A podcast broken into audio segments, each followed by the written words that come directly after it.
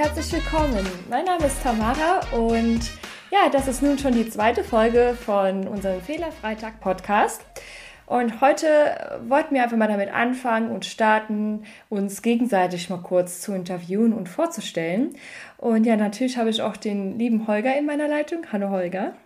Hallo, schönen guten Tag nach da draußen und hallo Tabara so nach ein paar technischen Problemen, die wir jetzt auch mal wieder hatten, also wir, wir beide, ein paar, wir beide sind äh, Technik noch nicht so ganz versiert, was das Post Podcasting angeht, aber wir sind stets bemüht und haben es dann doch irgendwie noch hinbekommen. Ja, so geht es uns halt ohne unsere Natti. Dann würde ich sagen, ja, fangen wir mal an. Also ich möchte heute den Holger mal ein bisschen fragen, wie er eigentlich auf die Idee kam, diesen Podcast zu machen, was ihn so dazu bewegt hat. Holger, bist du bereit? Ich bin bereit. Ganz Wunderbar. aufgeregt. Technik Wunderbar. spielt mit. Alles super. ja, das letzte Mal habt ihr ja schon mitbekommen, äh, wer wir beide sind. Aber äh, nichtsdestotrotz möchten wir heute ein bisschen näher auf den Holger und seine Geschichte eingehen. Und ja, Holger, dann frage ich dich doch direkt mal oder erzählst du einfach mal, wie das mit der Podcast-Idee überhaupt angefangen hat. Also angefangen, da muss ich ein bisschen ausholen, aber da werden sich sowieso die Leute da draußen dran gewöhnen müssen, dass ich manchmal ganz gerne aushole. Ähm, ich habe irgendwann ein Interview für eine englische Zeitung gegeben und die haben mich dann als Deutschlands ersten Fehlercoach betitelt. Und ähm, ich habe mich schon immer mit dem Thema Fehler auseinandergesetzt, habe dann irgendwann überlegt, es müsste doch mal ein Format geben, wo man so richtig über Fehler in einer lockeren und lustigen Atmosphäre sprechen kann, weil mein Anspruch ist eigentlich, dass äh, die Menschen da draußen einen anderen Zugang zu ihren Fehlern bekommen. Also, dass sie über Fehler lachen können. Ich meine, wenn ich einige Fehler, äh, die ja auch im Laufe dieser Podcast-Reihe immer mal wieder rauskommen werden, erzähle, da, da, da lasse ich teilweise scheckig darüber. Und ähm, klar gibt's Fehler, über die man vielleicht nicht so lachen kann im ersten Moment. Aber grundlegend würde ich ganz gern Fehlern so ein bisschen die, diese, ja, diese negative Kraft nehmen. Mhm. Und ähm, äh, da habe ich überlegt, wie kann man das machen? Und irgendwann ähm, äh, habe ich mein, auf meinem Instagram-Kanal äh, schön ein bisschen Werbung machen hier, ne, Götze Coaching, ne, ähm, habe ich äh, den Fehlerfreitag eingeführt. Und ähm, dann habe ich irgendwann gedacht, das ist ja, das wäre doch ein, ein, geiles Format für einen Podcast, Fehlerfreitag. Mhm. Und dann habe ich eigentlich nur darauf gewartet, dass mir die richtige Frau über den Weg läuft, mit der ich das machen kann. Und dann kommst du. und äh, dann haben wir uns kennengelernt. Und ja, und so wuchs diese, diese Idee, ein Format zu schaffen, wo man äh, über Fehler spricht, wo man vielleicht auch den einen oder anderen einladen kann, den einen oder anderen Speaker oder, oder irgendjemand da draußen, der was über Fehler zu erzählen hat, weil Fehler machen wir alle und wir sollten uns das Leben aber nicht so schwer machen, indem wir uns für die Fehler mal so hart bestrafen. Aber so fing es dann an. Bevor diese Idee entstand, erzähl uns doch einfach mal gerne etwas über deinen Werdegang, was du außerhalb dieses Podcasts oder Instagram machst. Also gelernt bin ich ein richtiger Betriebswirt. Das ist jetzt wahrscheinlich nicht so spannend, aber ähm, so, ähm, so nach dem Motto, Zahlen, Daten, Fakten, Vertrieb. Irgendwann hatte ich äh, das Glück, dass ein Mensch was er mir gesehen hat, und zwar der Sebastian Jürzig, das ist der ehemalige Geschäftsführer von der EWE-Tel in Oldenburg, ist das ein Telekommunikationsanbieter. Der ist jetzt äh, bei den Stadtwerken in Münster Geschäftsführer und der hat in mir was gesehen. Der hat gesagt, Holger, du bist eigentlich mehr der Typ, der mit Menschen gut kann, mhm. der einen Zugang zu Menschen findet dann ist eine ganz coole Reise irgendwie passiert. Ich habe dann noch eine Coaching-Ausbildung gemacht, eine Karriereberater-Ausbildung bei Martin Wehrle und in der positiven Psychologie mich weitergebildet und äh, der Fokus ging immer weg von Zahlen, Daten getrieben und immer mehr zum Menschen hin. Und äh, aktuell arbeite ich immer noch bei der EWI-Tel in Oldenburg und bin dort als Referent für Geschäftsfeldentwicklung, also Organisationsentwicklung, Coach, Trainer, Bereich eingesetzt und äh, nebenberuflich bin ich halt auch Coach und Keynote Speaker. Und das ist so der Hintergrund. Wahrscheinlich haben mich die Fehler äh, deswegen so fasziniert, weil ich einer von denen bin, die genügend davon machen. Es mir irgendwann leid war, immer, immer so ernst darüber zu sprechen. Und ja, so kam das denn zustande. Das ist so der Background, den ich habe. Ne? Ja, ich kann mir auch vorstellen, so gerade wenn man auch im Betrieb, äh, im Vertrieb auch war oder angestellt war, dass auch gerade da ähm, sehr großes, in Anführungszeichen, Fehlerpotenzial ist und worauf immer stark nur auf sich, auf die Zahlen fokussiert wird. Und Gab es da einen Moment, der dich dann wirklich dazu gebracht hat, wo du dann gesagt hast, oh leck, okay, dieser Fehler ist mir unterlaufen, aber hey, so schlimm ist es gar nicht, ich weiß jetzt, wie ich beim nächsten Mal das besser machen kann. Ist, fällt dir da irgendein Augenblick speziell gerade ein? Um das vorwegzunehmen, es geht nicht immer nur um Fehler, die, ähm, äh, wo es jetzt zum Beispiel darum geht, ach, hier ist ein Kaffee umgefallen oder irgendwie sowas, sondern es geht auch um tiefgreifende Fehler, über die man aber offen sprechen kann. Zum Beispiel als Jugendlicher. Meine Mutter war damals schwer krank, meine Brüder waren schon außer Haus, mein Vater hatte selber ähm, damit zu kämpfen. Meine Brüder hatten auf ihre Art, jeder musste irgendwie damit klarkommen, dass meine Mama schwer krank war. Und äh, aus Einsamkeit und fehlender Anerkennung bin ich dann in diese rechte Szene abgerutscht. Mhm. Und jetzt würde der eine oder andere sagen, ist der denn völlig bekloppt, da kann man ja nichts Positives draus gewinnen. Aber im Nachhinein kann ich da was Positives draus gewinnen. Und zwar ähm, spreche ich noch heute viel mit Menschen über diese Gefahr von Rechtsradikalismus, die ja immer noch besteht. Also ich bin mittlerweile junge 43 Jahre Äh, wenn man sagt, als Teenager ist man da reinge reingeraten, da kann man sich ungefähr vorstellen, wie lange dieses Thema leider schon gibt. Es hat ja heutzutage, wenn wir gerade die Wahlen und AfD und was da all drum rumhängt, nichts an, an, an, an Kraft verloren. Mhm. Und äh, trotzdem kann man dem was Positives abgewinnen und sagen, was habe ich denn aus der Zeit gelernt? Äh, was würde ich heute anders machen? Was gebe ich meinen, meinen eigenen Kindern auch mit? Weil ähm, ähm, sich, ähm, sich einsam zu fühlen und nicht gesehen zu werden, ist natürlich für die Menschen, die so ähm, in der rechten Szene sich gerade aufhalten, gefundenes Fressen.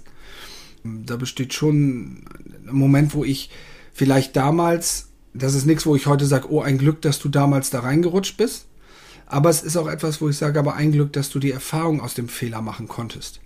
Weil dich das heute in die Lage versetzt, vielen Menschen vielleicht da ja, ein Stück weit ähm, Hilfestellung zu geben, um mit jungen Menschen über das Thema zu sprechen. Ja, ja das kann ich mir sehr gut vorstellen. Also ähm, auch, man ist ja auch, glaube ich, in diesem, ist ja eher so ein kleiner Teufelskreis gefangen.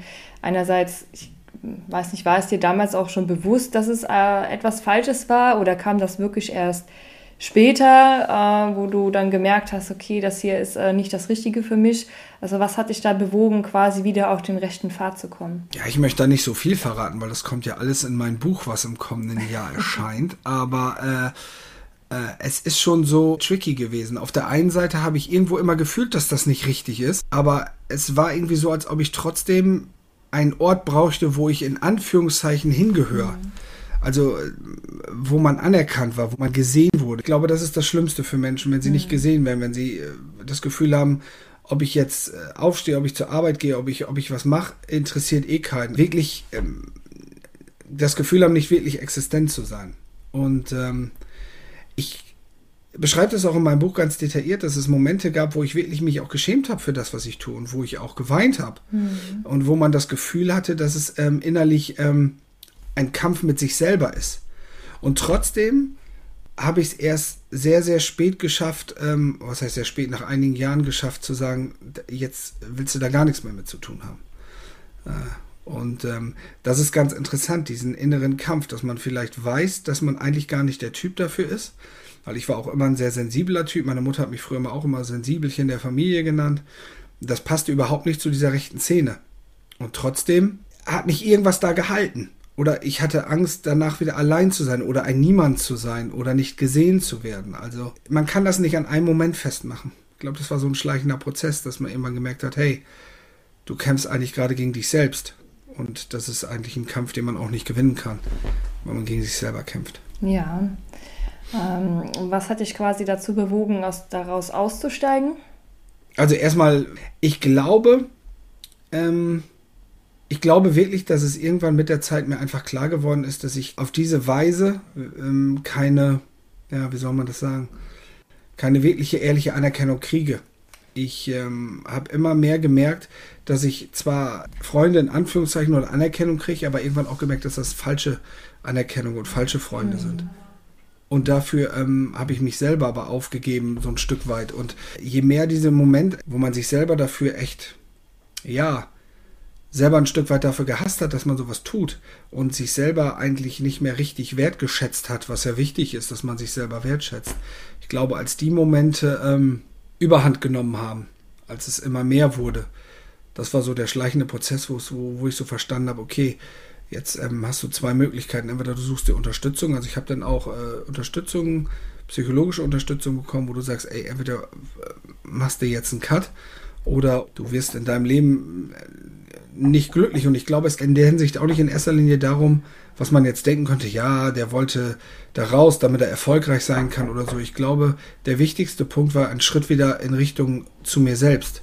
Diesen Jungen, der ich, der ich ja früher mal war, dieses Stück Selbstliebe wiederzugehen. Mhm. Und äh, da gab es einige Momente, die wirklich auch emotional für mich waren, die auch im Buch beschrieben werden, die dann im Endeffekt zum Glück dazu geführt haben, dass man wieder sich selber ein bisschen näher gekommen ist. Wow, auf jeden Fall eine sehr emotionale und aufreibende Geschichte, die du da zu erzählen hast. Also ich bin mir sicher, dass du sehr viele Erkenntnisse daraus ziehen konntest und ich bin auch froh, dass du es gemacht hast. Ich auch. und äh, ja, aber dann lass uns doch gerne mal zu einem fröhlicheren Moment in deinem Leben dann ähm, mal ausschweifen. Also du, ich weiß, du bist verheiratet, du hast bereits eine süße Tochter und ja, als die Person, also hat ja dann mit deiner Frau angefangen, als die Person in dein Leben trat, was hast du da quasi, oder kam sie in einen Moment, wo du dann gedacht hast, hey, ja, die, diese Person habe ich jetzt auf jeden Fall gebraucht? Also ich habe meine Frau wirklich im Fußballstadion kennengelernt und zwar auf der Südtribüne in Dortmund. Äh, ich hatte eine Dauerkarte, sie ist auch regelmäßig hingefahren. Ich habe die Dauerkarte heute noch und ähm, ich kann noch nicht mal sagen, dass es auch da, das war nicht so wie Liebe auf den ersten Blick, weil wir kannten uns schon länger. Aber irgendwann haben wir gemerkt, dass wir uns lieber mögen als normal.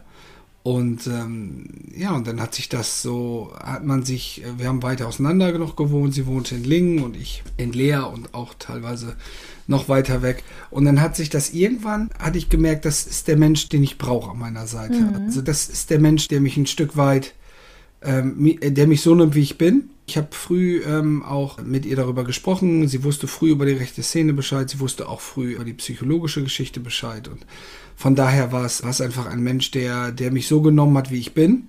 Ich habe irgendwann schon gemerkt, dass mir äh, meine Frau nicht nur, dass ich sie nicht nur liebe, sondern dass sie mir einfach auch gut tut, mich als Mensch einfach komplettiert. Und äh, ja, eine Familie zu kriegen. Also wir haben jetzt eine kleine Tochter, wir bekommen noch eine zweite kleine Tochter im Februar. Sehr schön. Und ähm, das ist, das ist, das ist, das ist das, was einem total viel ja, Energie gibt, total viel Geborgenheit gibt. Ich glaube, das ist im Endeffekt für mich, und das, da hat jeder vielleicht auch seine eigene Art damit umzugehen, aber für mich ist das wichtig, einen Ort zu haben, wo ich zurückkomme, wo ich weiß, egal was für ein Bockmist du machst, zwei, beziehungsweise bald drei Leute, die lieben dich, egal was passiert. Und ja. äh, von daher ähm, akzeptiert sie mich mit all meinen Fehlern. Ist auch nicht immer einfach. Ich glaube, jeder, der da draußen auch in einer Beziehung ist, weiß, das ist nicht mal alles Sonnenschein und man macht da auch Fehler. Aber wichtig ist, dass man im Endeffekt äh, aus diesen Fehlern dann auch lernt und, und auch immer das Gute daraus zieht und dadurch eine Beziehung dann auch oder ein Familienleben auch gestärkt ist. Ne?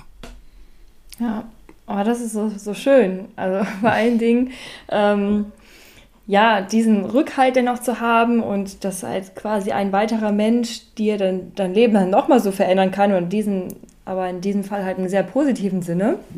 Und du hast aber auch gerade schon erwähnt, ihr habt euch im Fußballstadion kennengelernt. Also können wir da schon raushören, dass du ein großer Fußballfan bist? Ja, nach wie vor. Also im Frühjahr sind wir regelmäßig, meine Frau, also Vera und ich, regelmäßig zu Spielen gefahren. Äh, wir sind regelmäßig ins Stadion gefahren mit Freunden. Und äh, ja, jetzt ist das jetzt, wo man Haus, Familie, ist das nicht ganz äh, so einfach. Wir wohnen bei Zwischenahn, da fährst du nach Dortmund auch mal eben zwei, zweieinhalb Stunden mhm. hin und zurück mit Spiel, Vorbereitung, bis den ganzen Tag da. Und äh, jetzt verbringe ich natürlich viel Zeit, wenn ich Freizeit habe mit meiner Familie. Aber Dortmund gucke ich immer noch im Fernsehen und das ist äh, immer noch ein äh, ganz wichtiger Teil in meinem Leben. Und lustig ist ja, dass man sich wenn man sich über Fußball unterhält, da sind ja die Fehler gerade was Besonderes. Also wenn eine andere Mannschaft, die einen Fehler macht und Dortmund schießt ein Tor, dann ist es für mich super. Wenn Dortmund natürlich einen Fehler macht und wir kriegen rein rein, dann ist es eher scheiße, aber, aber Fehler haben da so eine Unterhaltungsmagie, ne? Ja, klar. Ich meine, sie schimpfen zwar immer auf denjenigen, der halt diesen Fehler verbockt hat, aber gut, also jeder ist halt ein Mensch und jeder kann daraus lernen, wie er es nächstes Mal besser machen soll. Ähm, ich meine, ja, gehört dazu. Absolut, ich bin auch in, ich habe ein, ein, schönes Zitat von ähm, Philipp Lau, der ist äh, Sportpsychologe bei Borussia Dortmund, also der ist wirklich mit Marco Reus und den allen im Austausch. Und der sagt ein, der sagt auch immer ganz klar, Fußball ist ein Fehlersport. Wenn die Jungs auf den Platz gehen, wissen die, dass die einen Fehler machen. Und Fußball ist, glaube ich, für alle, die das da draußen hören, ich bin ja nicht der Einzige, der für Fußball schwärmt, ist der Volkssport Nummer eins. Wenn wir sonntags morgens früh shoppen gehen und in der Kneipe uns über den Spieltag unterhalten, dann reden wir über die Fehler, die passiert sind. Mhm. Und erfreuen uns an dieser Diskussion. Also auch da ein anderer Wink zum Thema Fehler, ne? Ja, das stimmt.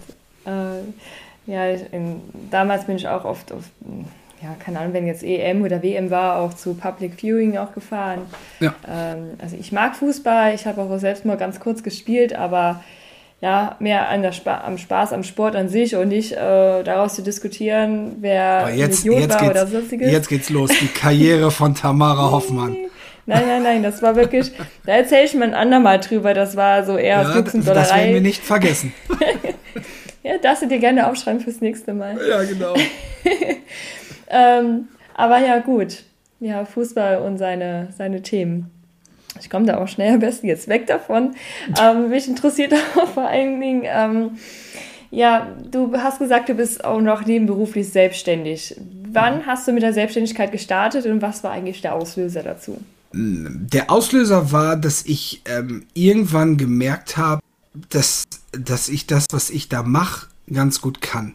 Also ich kann gut mit Menschen umgehen, mit Menschen sprechen. Ich interessiere mich für Menschen. Ich interessiere mich ehrlich und aufrichtig für die Geschichte von Menschen, was uns unterscheidet wie einzigartig wir sind. Und irgendwann habe ich gemerkt, okay, ähm, da kamen auch außerhalb der EWE Leute, die gesagt haben, Mensch, wir bräuchten mal einen Coach außerhalb. Und ich habe auch früher mal gern vor Publikum geredet, so ging ja meine Keynote-Speaker-Karriere an und dann fragten die Mensch, können Sie nicht mal bei uns einen Vortrag halten? Und wir hätten da jemanden, der bräuchte auch mal so ein bisschen positive Energie und sie machen das ja bei der EWE-Tel. Und irgendwann kam es dann halt dazu, dass ähm, ich dann auch mit meinem Arbeitgeber besprochen habe und wir hatten gedacht, das ist eine Win-Win-Situation. Ähm, man kann voneinander viel lernen. Und ähm, so habe ich dann die Genehmigung bekommen, nebenbei äh, zu arbeiten und das läuft ganz gut. Also ich mm, bin, wie gesagt, als Coach tätig, als Karriereberater äh, und als, äh, als Keynote-Speaker. Und das Keynote-Speaking ist natürlich eine Herzensangelegenheit von mir, also vor Leuten zu sprechen, äh, Leute zu begeistern, und nicht zu überreden, sondern zu inspirieren, das ist, das ist nach wie vor was ganz Besonderes. Und äh, deswegen bin ich auch Deutschlands erster Fehlercoach, weil für mich ist das wichtig, dass wir uns in der gesamten Gesellschaft und in, in, in Deutschland und auch in den Unternehmen, dass wir uns mal einer richtigen Fehlerkultur nähern. Und nicht immer nur sagen, wir haben eine, aber sobald der Druck dann größer wird, dann haben wir sie auch nicht mehr, sondern einfach zu gucken, was Fehler eigentlich für eine Chance sind. Weil das Besondere bei Fehlern ist ja, wenn ein Fehler passiert, dann sind wir in erster Linie, also ich glaube, die wenigsten sagen, oh geil, mir ist gerade voll der Fehler passiert. Aber es passiert was im Kopf. Und zwar der Fehler wird eine, mit einer Emotion im Gehirn verbunden. Mhm. Und das ist eigentlich der größtmöglichste Schatz für persönliches Wachstum. Äh, das heißt, entscheidend ist nicht, ob wir Fehler machen, die machen wir sowieso. Das steht, das steht fest. Aber die Frage ist, wie wir damit umgehen und was für Schlüsse wir daraus ziehen. Mache ich einen Fehler und sage danach, äh, war ja klar, dass ich mir das passiert, ich bin der größte Honk überhaupt. Oder ähm, sage ich, okay, ich habe jetzt einen Fehler gemacht, das fühlt sich nicht gut an, aber was hat zu dem Fehler geführt und was lerne ich aus dem und was mache ich dadurch nächstes Mal besser? Und so wachse ich. Jeden Tag ein Stück mehr. Hm. Hast du einen Tipp für uns, wie wir damit umgehen? Also ich kenne das aus eigener Erfahrung ähm, wenn ich auch nur ein, vielleicht einen kleinen Fehler gemacht habe, aber eine relativ große Auswirkung hatte, zum Beispiel im Berufsleben. Ähm, hast du da einen Tipp auch für die Zuhörer vielleicht, wie man am besten damit umgeht? Ich kenne das, dass man sich dann echt so ärgert und zu sich selber sagt, du Idiot, wie konntest du nur? So, so ein Flüchtigkeitsfehler, die ärgern einen ja dann besonders, weil man nicht äh, aufmerksam genug war. Wie würdest du halt jemanden, der jetzt in meiner Situation genauso denkt, raten, damit so schnell wie möglich das ins Gute umzukehren? Das ist eine gute Frage. Mm. Ich glaube, der erste Schritt, ich teile das mal in, in, in, ähm, in, äh, in drei Schritte auf. Der erste Schritt ist, also erstmal anzuerkennen, der Fehler ist passiert. Fehler passieren, mir passieren die auch. Das gehört zu unserem Menschsein dazu, dass Fehler passieren. Das ist der erste Punkt. Danach, den zweiten, würde ich, äh, hilft mir das immer, wenn du jetzt zwei Jahre weiter denkst oder ein Jahr weiter, hat das, was gerade passiert ist, da noch eine immense Relevanz? Mhm. Das nimmt manchmal auch schon die Energie so ein bisschen weg. Die Emotionen nicht rausnehmen, Emotionen sind wichtig, aber eben gucken, okay, was ist jetzt gerade passiert? Ist das noch in drei, vier Jahren oder zwei, drei Jahren schlimm für mich? kann ich Teilkontrolle zurückgewinnen? Kann ich den Fehler realistischerweise, kann ich noch was kontrollieren? Mhm. Weil Menschen sind immer so, ich glaube, das Schlimmste für Menschen, und das geht auch immer mit einem Fehler einher, ist Hilflosigkeit. Aber manchmal sind wir hilflos. Manchmal passieren Dinge und dann können wir gucken, weil Menschen tut das gut, Kontrolle zu haben, dass wir Teilkontrolle wieder kriegen. Also können wir zum Beispiel den Fehler ein bisschen auffangen. Können wir jemandem anderen von dem Fehler erzählen, damit wir der, unser, unser Nachweispflicht wahrkommen. Einfach sagen, okay, mir ist der Fehler passiert. Was kann ich machen, um Teilkontrolle zu kriegen? Und ähm, würde ich mich ganz ehrlich fragen, okay, wenn ich jetzt mal den Fehler von der Emotion trenne, also wie würde es mir denn ohne dieses schlechte Gefühl gehen? Was ist denn eigentlich gerade wirklich passiert? Mhm. Also das sind so die Dinge, die Steps, die ich machen würde. Erstmal gucken, okay, der Fehler ist passiert. Was würde ich in einem Jahr über den Fehler denken? Was ist eigentlich genau passiert? Was macht den Fehler eigentlich aus? Was kann ich zum Beispiel auch an Teilkontrolle wieder kriegen? Und zum Schluss würde ich mich fragen, wie wird es mir jetzt denn ohne dieses Schamgefühl dabei gehen? Mhm. Das klingt jetzt alles sehr, sehr theoretisch, aber das ist, glaube ich, auch ein Prozess, den man lernen muss. Auch ich, wenn mir Fehler passieren, also ganz ehrlich für alle, die da draußen, ich gehe nicht gleich hin und sage, oh, das ist ja, wir gehen das mal analytisch an. Man darf auch im ersten Moment mal wütend sein. Emotionen gehören dazu, mhm. aber danach gucken, was ist wirklich passiert. Wie kann ich ein bisschen Teilkontrolle kriegen? Wie kann ich die Emotionen, wie würde ich mich fühlen, ohne dass ich mich jetzt selber dafür so bestrafe? Also wenn das weg wäre, was ist wirklich von dem Fehler übrig geblieben? Und natürlich die große Frage, was habe ich denn daraus gelernt? Ja. Ich bin ja gewachsen an dem Fehler. Irgendwas habe ich ja gelernt. Ja, das, ich denke, das ist auch von, überhaupt diesen Gedanken dann noch zu kreieren, ne? dass es, ja, ich kann daraus lernen. Ähm, was ich auch noch ganz gut finde, ist drüber lachen, wenn es dann halt mal eine Zeit vergangen ist. Ne? Oh, super, ja. Sonst, ähm, ja, das ist, glaube ich, eine der besten Sachen, die man tun kann. Man fand, was ich auch noch gut finde, ist drüber sprechen und das äh, vielleicht mit anderen teilen, damit andere das vielleicht äh, vermeiden können, diesen Fehler. Ja. Ne? Ganz interessant ist ähm, für alle da draußen, es ist ja, es ist ja irgendwo auch normal, dass wir uns für einen Fehler nicht gut fühlen. Weil wenn wir mal zurückgehen in die Steinzeit, als wir im Rudel gelebt haben, da war das nicht so geil, wenn dir ein Fehler passiert ist oder wenn du was gemacht hast, was nicht gut war. Weil im schlimmsten Fall bist du aus dem Rudel geflogen. Und das war gleichbedeutend mit Tod. Keine Nahrung, wilden Tieren ausgeliefert. Ja. Nur, äh, es hilft jetzt wenig zu sagen, okay, Holger, aber wir sind ja heute nicht mehr in der wilden Horde da oder in der, was weiß ich. Gott sei Dank, genau. Aber wir haben ja noch Repti äh, Teile des Reptiliengehirns bei uns mhm. drin. Auch da, das Gefühl, dass wir uns nicht über einen Fehler freuen, ist völlig normal. Und auch gerade wenn man das weiß, geht es einem viel besser. Und alles, was, auch was du gerade gesagt hast, super Einwand, lachen. Natürlich, manchmal ist einem nicht zu lachen ähm, beim, beim Thema. Da ist aber der zweite Punkt von dir auch gut, mit einem anderen drüber sprechen. Vielleicht findet der den witzig und lacht und man lacht zusammen. Und einfach irgendwie versuchen, die Kraft daraus zu nehmen und die Ernsthaftigkeit. Bei allem, was uns jeden Tag passiert, ich glaube, wenn wir uns in der Welt mal umgucken, es gibt Fehler, die sind schlimm. Mhm wenn ein Arzt einen Fehler macht, hat der auch reichreichende Konsequenzen. Aber die meisten Fehler, die uns am Tag passieren, da passt die Relation nicht vom Fehler und wie wir uns selbst dafür verurteilen. Das passt einfach nicht. Und da so ein bisschen auch achtsam mit sich selbst umzugehen. Interessant ist immer, Tamara, wenn andere Fehler machen, dann sind wir immer total sozial. Das kann doch immer mal passieren. Jetzt mach dich doch nicht so fertig. Aber wenn uns der passiert, dann werden wir erstmal, dann zerstückeln wir uns selbst bis ins Mark. Das ist echt immer, wo ich dann immer denke, okay. Also andere bist du, bist du nachsichtig, aber dir gegenüber nicht. Das stimmt, da hast du vollkommen recht. Ach ja, das ist ein Thema, äh, da könnte ich noch stundenlang mit dir drüber sprechen.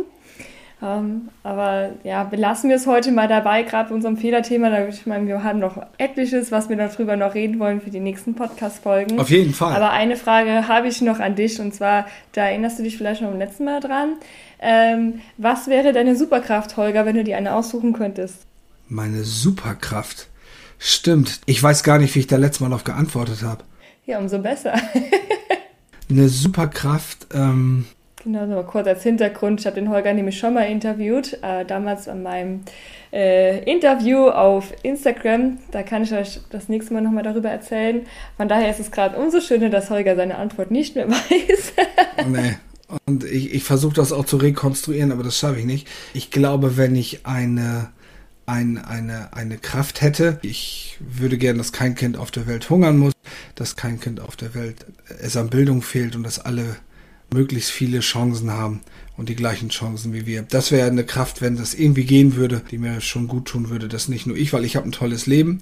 Ich habe ein richtig tolles Leben und ich wünschte auf jeden Fall anderen Menschen auch die Chance, so ein Leben zu ihren, weil viele haben die von der Geburt schon an nicht. Und ja, wenn ich eine Superkraft hätte, dann würde ich die Welt gern dagegen einen Tick besser machen. Super schön. Oh, das freut mich. Das ist doch ein, ein glänzender Abschluss geworden. Und ja, das war auf jeden Fall schon mal eine Folge. Ein bisschen mehr zum Holger. Ähm, beim nächsten Mal, ja, wird den Holger mich etwas interviewen. Da freue ich mich auch schon drauf. Und so schnell sind dann einfach mal eine halbe Stunde vergangen. Kam dir bestimmt nicht so vor, Holger, oder? Überhaupt nicht, aber wenn ich anfange zu reden, dann kommt mir das meistens nicht so vor, wie schnell die Zeit vergeht. Aber an euch alle da draußen, Ihr wisst ja vom letzten Mal, ähm, wie regelmäßig unser Fehler-Freitags-Podcast jetzt erscheinen wird. Und ähm, freut euch schon auf die nächste Folge, weil da wird Tamara dann wahrscheinlich ein bisschen mehr über ihre Fußballerkarriere verraten und warum es dann doch nicht für die Nationalmannschaft gereicht hat und ganz viele andere Themen. Ist nämlich eine sehr, sehr, sehr interessante Frau, die Tamara, und dass sie heute so ein bisschen ruhig und und sehr gut die Fragen gestellt hat. Ah, ich glaube, werde mal gucken, dass ich nächste, beim nächsten Folge mal so ein paar andere Dinge aus ihr rauskitzel. Die kann nämlich auch ganz anders und das ist, da freue ich mich jetzt schon drauf. Sehr interessante Person.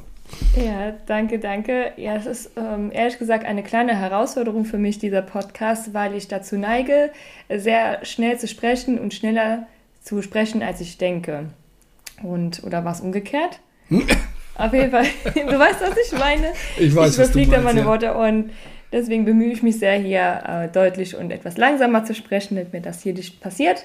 Aber gut, das kommt bestimmt beim einen oder anderen Mal dann raus, zum Beispiel wie jetzt nochmal. Aber ja, ich freue mich auch schon mal beim, auf die nächste Folge. Und ja, ich freue mich auf jede äh, Bewertung, Rezension, die ihr für uns habt.